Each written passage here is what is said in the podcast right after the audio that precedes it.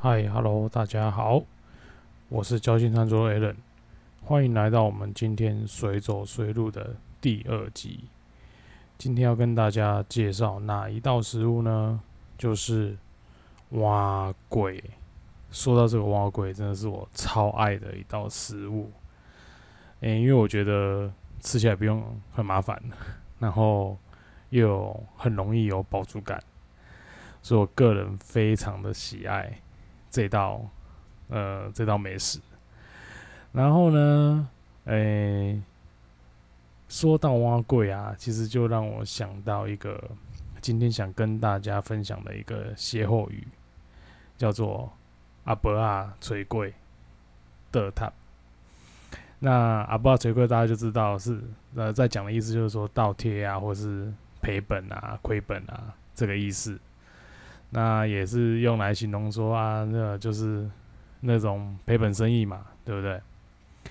可是我不晓得大家知不知道，其实阿波拉垂桂的这个桂，就是在讲我们常常在吃的蛙桂。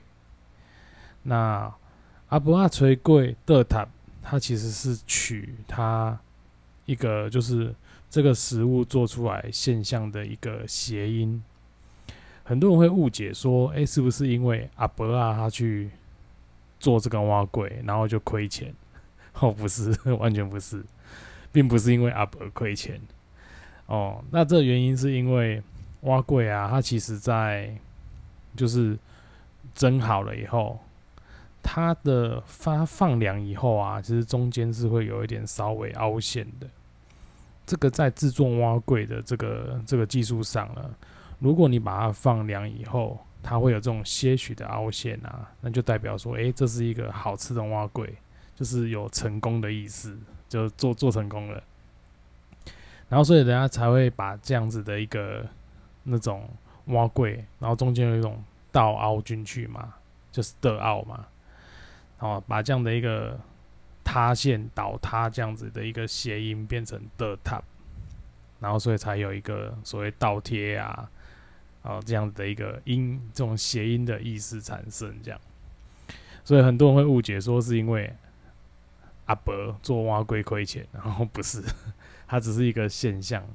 但是它真的，它真实的状况应该是，如果你的蛙龟做出来要放凉。哦，其实蛙龟热热吃应该是不太好吃啊，就是要放凉会 Q Q，然后我们会拿那个就是有点像是那种竹片，还不是竹签了，以前都是竹片，有点像以前在吃布丁那种，然后就就是从那个碗边这样画，然后有些人他就是像我自己习惯，就是会从中间就是画两刀，就我我自己的习惯是这样啊，就画两刀，然后到那个。就是那个酱油膏酱汁这样，然后让它在中间，然后就一块一块这样插起来吃，他觉得很赞。对，那顺便跟大家介绍一下，我在台南最常吃的蛙桂，其实是在台南东区的东城街这边。对我觉得他们家蛙桂非常好吃。那我自己是不太喜欢那种白蛙桂啊，哦，白蛙桂就是像那个麻豆阿兰蛙桂他们那种。我自己比较喜欢偏这种闽南式的这种传统蛙龟这样，啊，我觉得比较香，然后馅料也比较丰富，所以我自己个人超爱。那有时候像我们如果中餐啊，哎，很热，然后吃不下饭也是，觉得饭吃饭太饱，吃面太烫，我就会去寻找蛙龟，所以这算是我一个指定美食之一。好，那简单的跟大家分享一下我今天推荐的。那种在地在地美食，其实蛙桂也是台南的一个算是蛮有名的小吃之一啦。对，所以我觉得大家如果来台南的话，还是可以来，就是尝试看看。对，有一些我觉得算是我们自己平常比较在地会吃的，可以跟大家做一个介绍。那也顺便跟大家就是分享一下这样一个歇后语的小故事。那我目前好像还。持续在开发我喜欢吃的东西啊，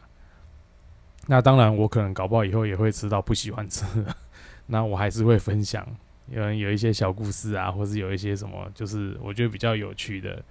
哎，可以跟大家做一些分享跟讨论的。那我就会把它放到节目上面来。好，那今天也是很简短、很快速跟大家做一个这样的分享。那期待我下次的那个美食跟小故事的介绍吧。先这样子喽，拜拜。